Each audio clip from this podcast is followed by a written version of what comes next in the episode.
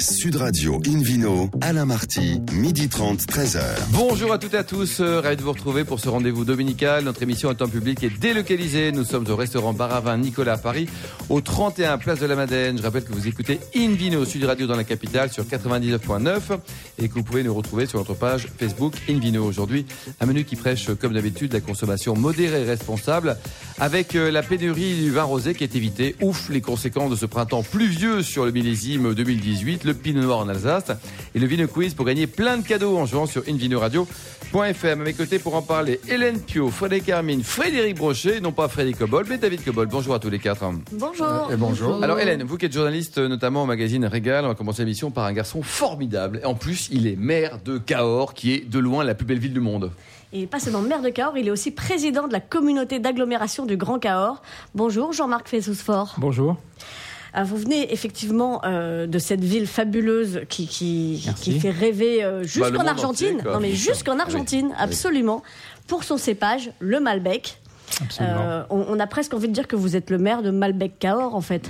J'ai beaucoup de chance. En tout cas, le vin est évidemment très important pour cette ville. D'abord parce que il porte le nom de la ville, ce vin de Cahors. Et puis, effectivement, des gros efforts ont été faits pour améliorer la qualité du vin.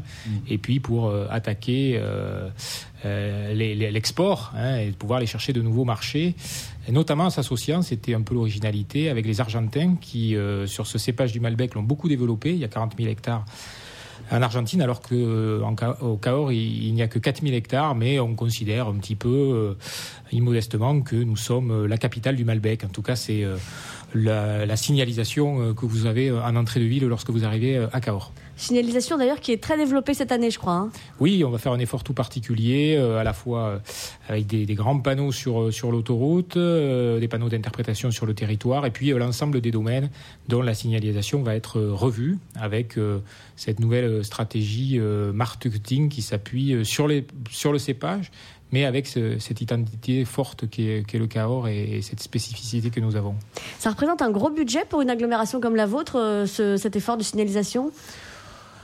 C'est un effort euh, conséquent. euh, je parle de signalisation, mais il y a aussi tout l'accompagnement que nous avons euh, mis en place pour euh, sur le vin, avec notamment la mise en place de la de la Villa Malbec, qui est un, un lieu magnifique juste à côté de l'office de tourisme où les viticulteurs viennent pour faire la promotion euh, de leur vin, profitant d'ailleurs du, du flux des, des touristes.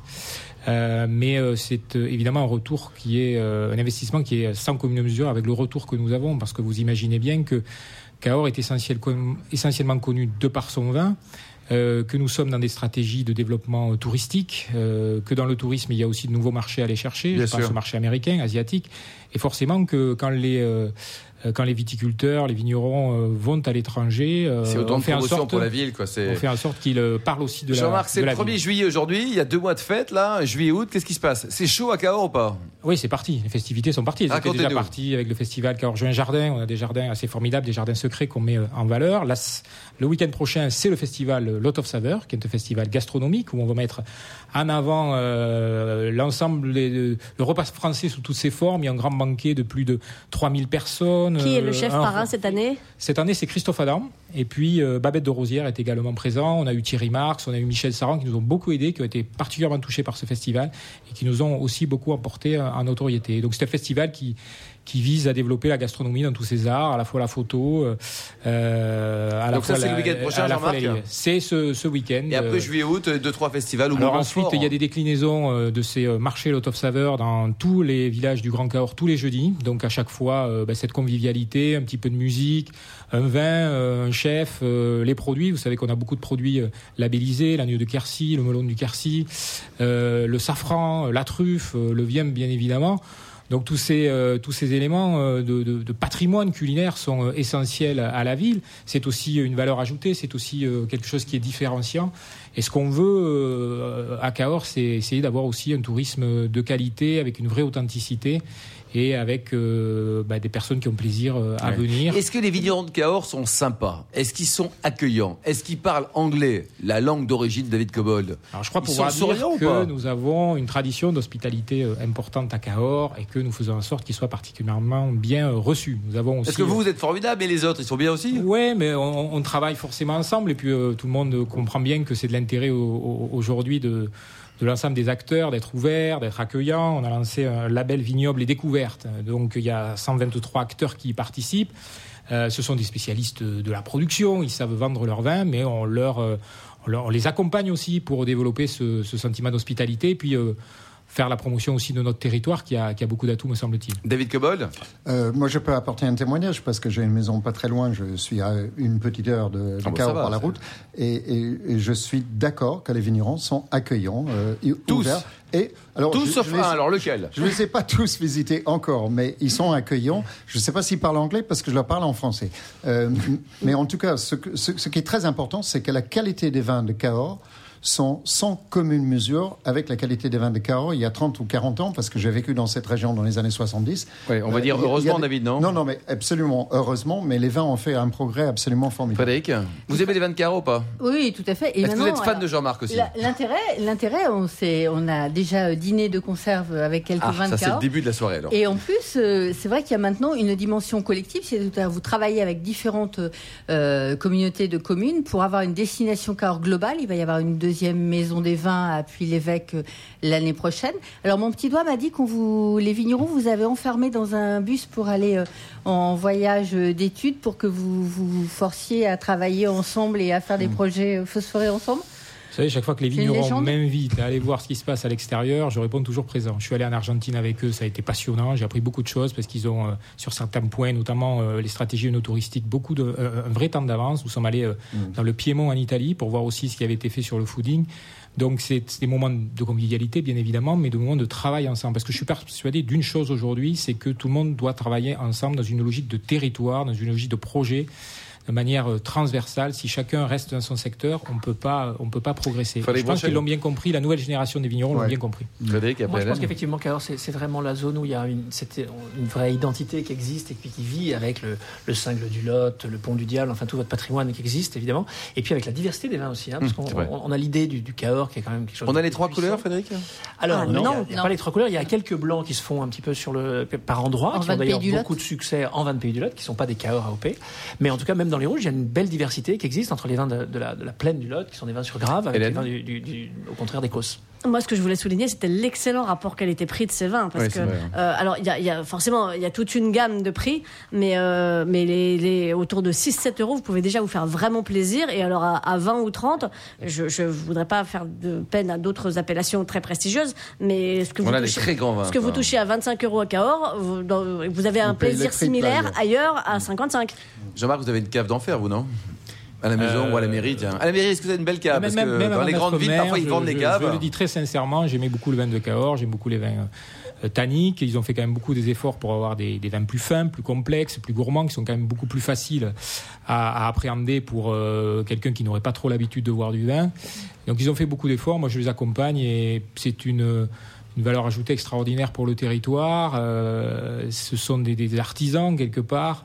Ils ont des savoir-faire extraordinaires. C'est de génération en génération. Et c'est vrai que c'est c'est- c'est un public que, que j'aime bien côtoyer parce que ce sont des gens euh, extrêmement riches humainement. Merci à tous les deux, merci monsieur le maire, merci Hélène. Je rappelle qu'on écoute Invino Sud Radio à Cahors sur 105.0. Monsieur le docteur Frédéric Brochet, là. Alors cette année, effectivement, pas à Cahors parce qu'il pleut jamais à Cahors, Non, non. il a quand même au printemps plu dans pas mal de régions françaises. C'est Effectivement. quoi les conséquences potentielles sur le millésime 2018 Vous avez deux minutes. Elles sont importantes. Alors d'abord parce que en matière de vin, contrairement au mariage, eh bien, euh, comme on dit parfois, euh, mariage pluvieux, mariage heureux, mais en l'occurrence millésime euh, pluvieux, millésime moyen. hein. Donc là, il y a quand même des, Ouais. des- des questions euh, qui, sont en suspens. Alors on a euh, effectivement, il est tombé par par endroit, il est tombé euh, un quart des précipitations annuelles en, en un mois. hein. On a atteint Il a plu beaucoup dans certaines zones. Oui, il a plu beaucoup, mais l'année dernière, on a eu des périodes de gel, donc on Ouais, presque content de pouvoir s'en sortir. Ouais. On a Ah. besoin de, de, de volume et on espère qu'on les aura, des volumes de qualité, bien De qualité, évidemment. bien sûr. Voilà, évidemment, l'eau est, un- est un agrément du rendement, donc elle va être, elle peut contribuer à des rendements euh, parfois trop abondants, dont il faut se méfier. Mais la principale menace, elle est euh, avant tout euh, sur les plantations, puisque euh, on n'a pas pu planter beaucoup de beaucoup de, de- de vignobles n'ont pas pu être plantés, de jeunes vignes n'ont pas pu être plantées en raison des conditions climatiques. Donc plusieurs milliers d'hectares ne vont pas pouvoir être plantés, ce qui est donc très important pour la pour la production. Et puis l'autre problème, bien entendu, ce sont les maladies dites cryptogamiques, notamment le mildiou, qui a fait son apparition de manière très violente dans tous les vignobles qui ont été touchés par la pluie, aussi bien dans le Midi que dans le Val-de-Loire que dans le Bordelais, avec une menace cette fois-ci aussi sur la production qui est différente de celle de la grêle, elle est moins impressionnante, mais elle est aussi extrêmement, euh, euh, extrêmement insidieuse. Mais on peut traiter contre ce. Alors cette bien maladie, on sûr, va dire. bien sûr, on peut traiter, mais dans les conditions de, de, de, de- de pluviométrie qu'on a connues, euh, la- les traitements sont difficiles, ils sont souvent lessivés, en particulier en agriculture biologique, où il est difficile euh, de, maintenir les traitements, puisqu'on a affaire qu'à des traitements dits de contact, c'est-à-dire qui préviennent l'entrée de la maladie. Mais évidemment, ces traitements de contact sont régulièrement lessivés, et avec le rythme des précipitations qu'on a connues ces, ces- ces derniers mois, c'est difficile. Fort heureusement, depuis le 20 juin, on connaît une période favorable, et on espère que ce millésime tel Boudu pourra être sauvé des eaux et qu'on pourra Donc avoir un beau millésime. encore, Frédéric. C'est encore tout à fait possible. Évidemment, l'arrière-saison est essentielle. On dit aussi que août fait le mou et que donc finalement, c'est les conditions du mois d'août qui vont être essentielles. Euh, très clairement, on avait un déficit d'eau dans les nappes qui a été en grande partie comblé dans l'ouest et dans le sud de la France. Mais maintenant, euh, tout va se décider sur les, les conditions estivales qui vont être euh, absolument, absolument importantes.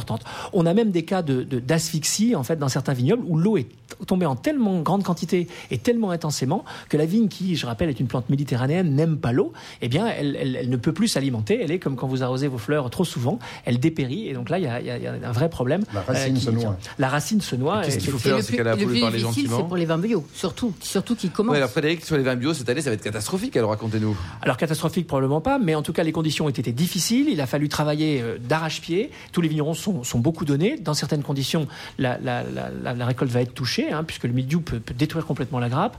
Euh, mais très clairement, on, on peut aussi avoir des belles récoltes qui vont se, qui vont se dessiner grâce à l'opiniâtreté et à la volonté de, de- de- de ces modes de protection. Et puis on a des sujets qui euh, vont bientôt arriver, des solutions qui vont se dessiner peut-être dans des conditions comme ça, qui vont Mais être lesquels, par exemple bah, par exemple, celle des cépages résistants, euh, qui pourraient faire l'objet de, de sujets à examiner dans notre émission bientôt, Alain, par exemple. Oui, bien sûr. Parce que vous expliquez très simplement des choses un peu compliquées parfois pour savoir comment on traite, c'est quoi le mildiou. Euh, David Cobold, euh, hier, nous parlait vraiment avec beaucoup d'intensité de l'Alsace. Mon cher David Cobold, Ouais. vous aimez les vins euh, en général de, de Cahors ou pas? Parce qu'on en a parlé tout à l'heure, Euh, abondamment. Je, je Hein? l'ai dit tout à l'heure, j'adore les vins de Cahors. Ouais, ils Moi, sont je pas, ils sont très, pas très très Corse. Cahors.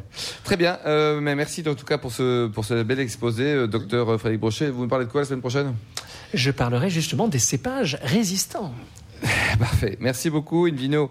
Marque une petite pause et puis après on se retrouve pour gagner des cadeaux en jouant sur invinoradio.fm et puis direction la Bourgogne-Allemagne pour parler d'un cépage roi, non pas le Malbec mais le Pinot Noir. Sud Radio Invino, Alain Marty, midi 30, 13h. Retour au restaurant Baravin Nicolas. Nous sommes à Paris au 31 Place de la Madeleine pour cette émission en public et délocalisée avec Hélène Pio et le Vino Quiz. Euh, chaque semaine, nous posons une question sur le vin et le vainqueur gagne un exemplaire du guide Hubert. Voici la question de ce week-end. En quelle année le château Angélus accède au rang de premier grand cru classé A? Réponse A 1996, réponse B 2002 ou réponse C 2012. Pour répondre et gagner un exemplaire du guide Hubert, rendez-vous toute la semaine sur le site Ah oui, vous invinoradio.fm. êtes hyper sexy naturellement, mais alors quand vous dites. Hubert, encore plus là. Et encore, vous les, les auditeurs n'ont pas l'image. Euh, le gagnant sera tiré au sort parmi les bonnes réponses. Merci beaucoup Hélène Hubert Pio. Euh, Invino Sud Radio retrouve David Cobold, euh, le cofondateur de l'Académie du vin de Paris, pour nous parler alors, non pas du Malbec, mais là on parle du Pinot Noir Ah, maintenant. mais oui, c'est assez différent. C'est la même hein. région, c'est la même génétique ou pas les- Bah, Non, pas pas, trop. Il Bon. n'y a pas trop de liens. On peut trouver des liens par ADN, ADN DNA euh, entre les cépages, mais Pinot Noir et Malbec sont assez éloignés. Alors, je vais parler entre Bourgogne et Allemagne. Euh, L'Alsace se trouve un peu au- coincé au milieu, et euh, je vais essayer d'investiguer ça. C'est suite à mon sujet hier sur le Riesling, lorsque j'étais à millésime euh, Alsace à Colmar il y a quelques semaines. Euh, j'ai passé l'après-midi à goûter des pinots noirs après avoir ingurgité et craché, évidemment, Évidemment. Beaucoup, beaucoup de Riesling le matin. Alors, on connaît le- l'engouement parfois totalement fou, folle, déraisonnable pour le pinot noir. Je vais vous citer deux ou trois chiffres. Euh, le, le- le prix payé, par exemple, pour le Clos du Tard l'an dernier par le, De Tard. le, le Ding, Clos de Tard. Et le fou. le- le- Monsieur Pinot, c'était 30 millions euh, d'euros l'hectare. C'est monstrueux. 100% Pinot Noir.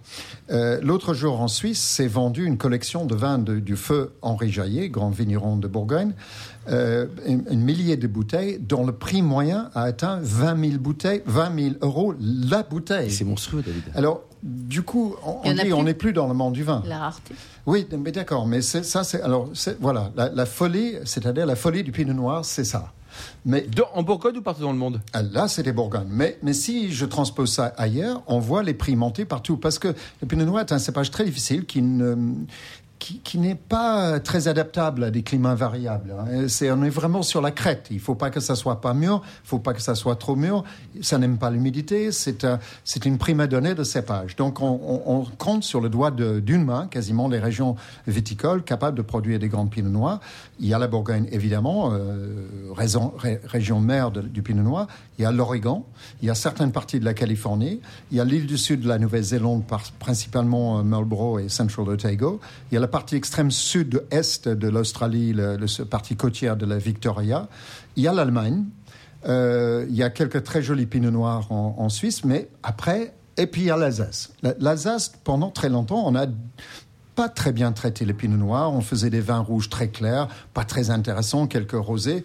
Euh, Frédéric va nous parler de rosé tout à l'heure, donc ça tombe bien. Mais euh, c'est pas la vocation principale du pinot noir, je trouve, pour faire, de faire des rosés, même si on peut en faire peut-être des bons.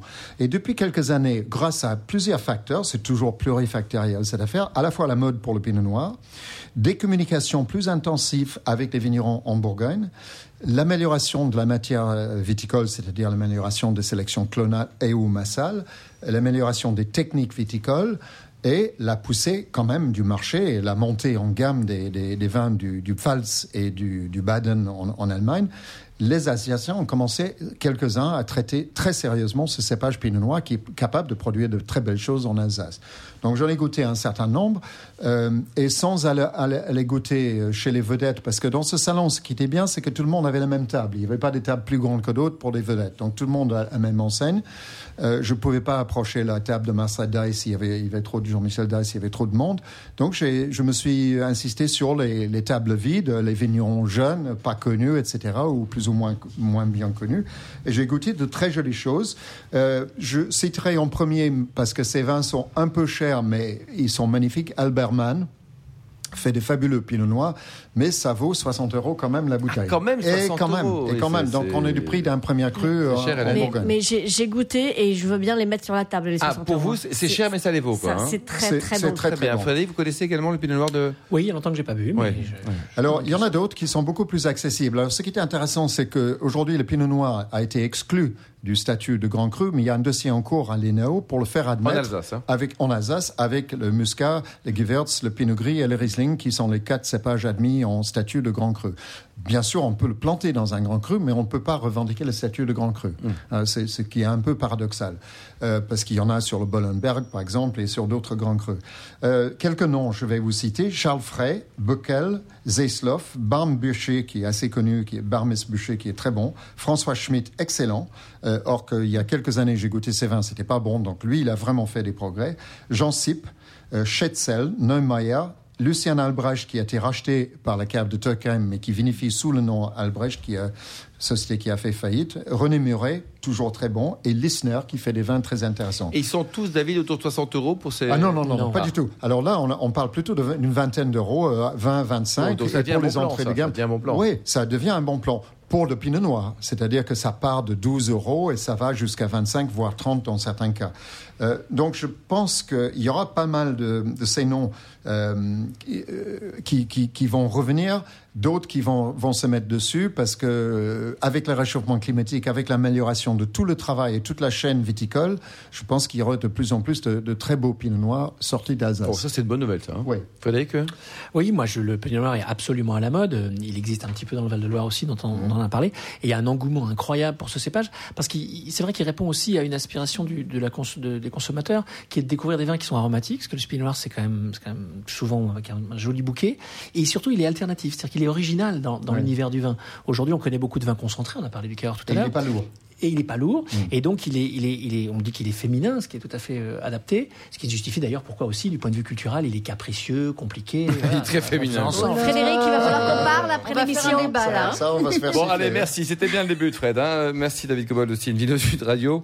Ben, retrouve maintenant Frédéric, mais celle qui n'est pas machiste, hein, Frédéric Hermine, L'autre côté de la euh, journaliste donc euh, au magazine Terre de Vin, euh, qui nous confirme une excellente nouvelle. On ne va pas manquer de rosé cette année. Qu'il y avait un risque Non. de pénurie ou pas? Vous précipitez pas sur vos calendriers, supermarché, pas de panique, tout va Bon, bien. Avec modération Restez toujours, mais, calme, mais on a failli en manquer, Frédéric, ou pas Le- euh, alors, soyons clairs, c'est un peu, je ne devrais pas dire ça parce que c'est mon métier, mais c'est un peu de la montée de mayonnaise de journaliste quand même. De la montée de mayonnaise.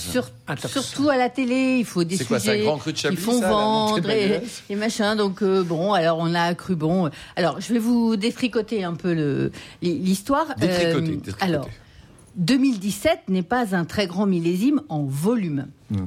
Pour la qualité, il n'y a pas trop de soucis sur la majorité, mais euh, c'est pas d'ailleurs propre au rosé, hein, c'est propre à beaucoup de beaucoup euh, de, de vignobles. Alors en rosé, on va parler d'abord de la Provence, pas que, mais d'abord de la Provence, puisque c'est à peu près 40% des volumes de rosé en AOC de France, et l'un des, le leader, on va dire, du rosé en France.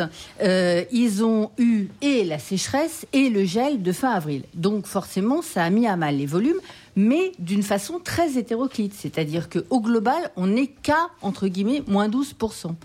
Mais il y a des secteurs comme en Sainte-Victoire où ils ont fait une récolte normale et puis, dans certains domaines du Haut-Var et du cœur du Var, ils ont perdu 70 à 100% de la récolte. Donc, c'est vraiment extrêmement variable.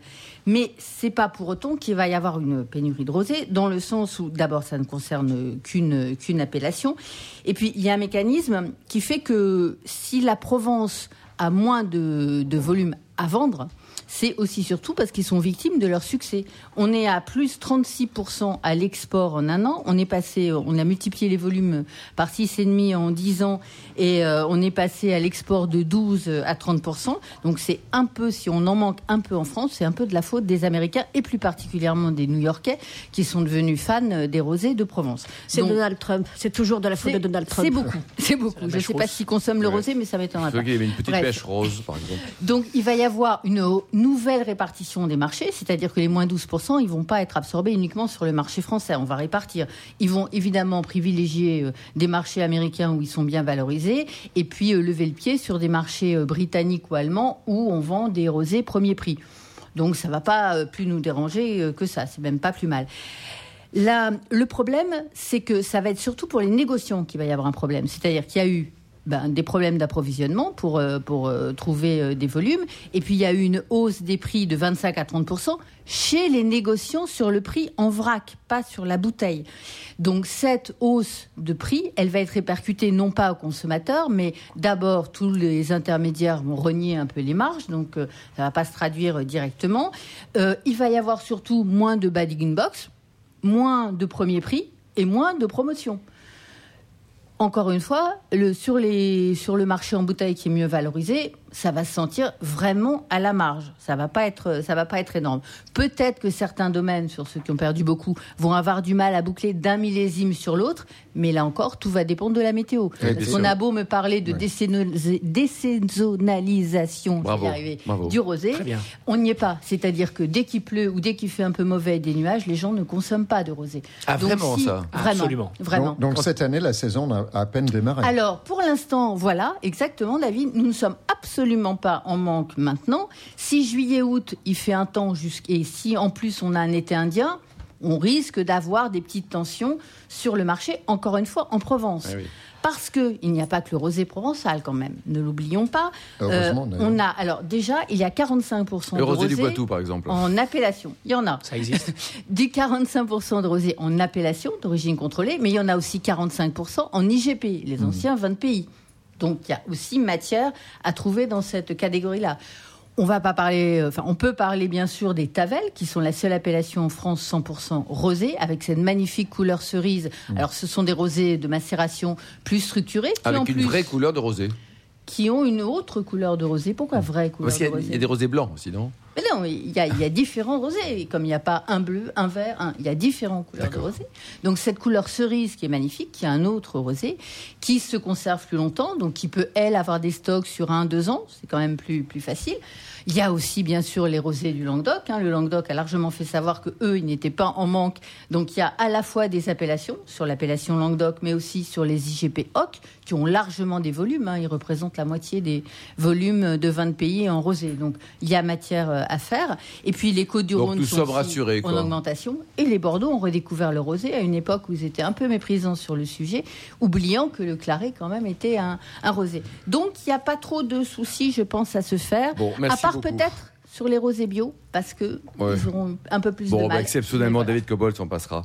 Merci, euh, docteur Fadek Hermine. Merci à vous tous. Fin de ce numéro d'Invino Sud Radio. Pour en savoir plus, rendez-vous sur le site sudradio.fr, invinoradio.fm ou sur notre page Facebook Invino. On se retrouve samedi prochain, samedi à 12h30, pour une nouvelle émission, toujours en public et délocalisée au restaurant Bar à Vin Nicolas à Paris, au 31 Place de la Madeleine. D'ici là, excellent déjeuner, c'est le moment. Restez à l'écoute de Sud Radio et surtout observez la plus grande des modérations.